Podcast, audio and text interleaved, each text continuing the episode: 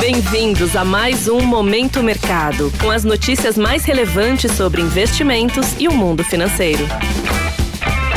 Muito bom dia para você ligado no Momento Mercado. Eu sou o Deverson Rocha e bora para mais um episódio desse podcast que te informa e te atualiza sobre o mercado financeiro. Hoje eu vou falar sobre o fechamento de ontem, dia 21 de setembro, e a abertura de hoje, sexta-feira.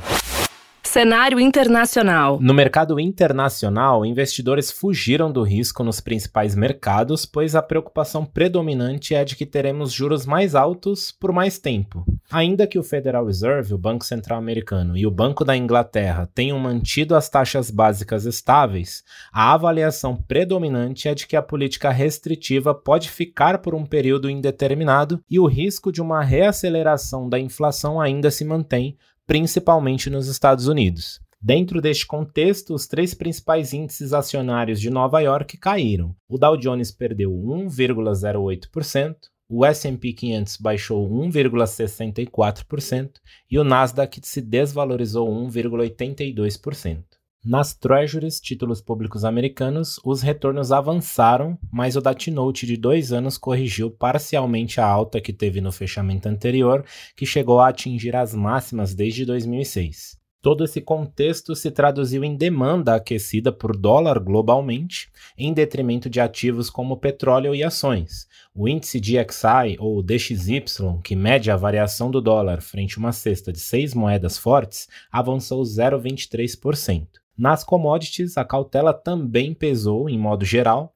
O petróleo fechou em queda mais próximo da estabilidade diante da informação de que a Rússia introduziu restrições temporárias à venda de gasolina e diesel em uma decisão tomada para estabilizar os preços dos combustíveis. Cenário nacional. Por aqui, no câmbio, o dólar encerrou em alta de 1,13%, cotado a R$ 4,93, em meio ao fortalecimento da moeda americana no exterior e a alta das taxas longas dos treasuries, ainda no impacto da decisão do Federal Reserve. Como é de costume, em episódios de ajuste global de portfólios motivados por aversão ao risco, o real amargou as piores perdas entre as principais moedas emergentes e de países exportadores de commodities, basicamente porque é mais fácil para os investidores reduzirem posições em real, dado que a divisa brasileira é mais líquida e por isso oferece a opção de saída com custos menores. Em meio a este cenário, as alocações compradas ou expostas à variação cambial ficaram no campo positivo.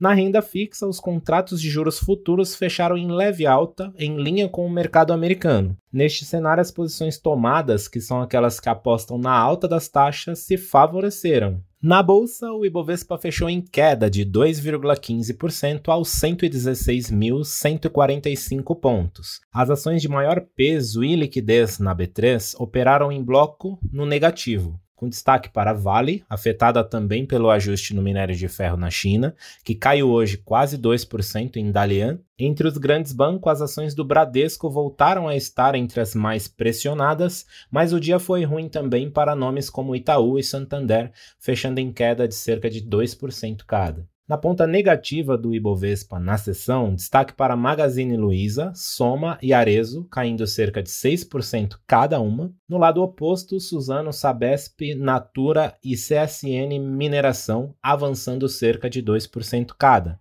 Apenas sete ações do Ibovespa conseguiram fechar o dia com ganhos. Desta forma, posições de investimentos compradas no principal índice da Bolsa Brasileira foram desfavorecidas.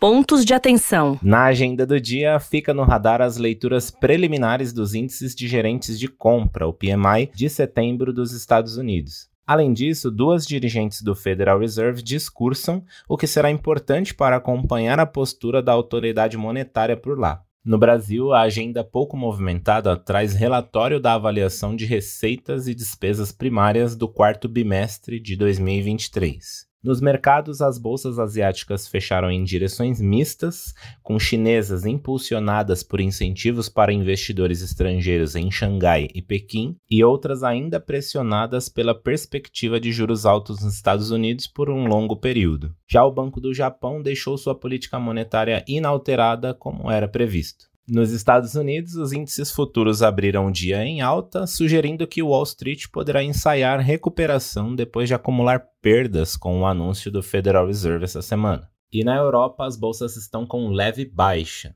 Por aqui, o Ibovespa deve acompanhar a alta do mercado americano, pois o EWZ, o fundo de índice negociado em Nova York, que busca replicar o Ibovespa, opera no campo positivo agora pela manhã. Desta forma, termina o Momento Mercado de hoje. Agradeço sua audiência, um excelente dia e bons negócios. Valeu! Você ouviu Momento Mercado com o Bradesco. Sua atualização diária sobre cenário e investimentos.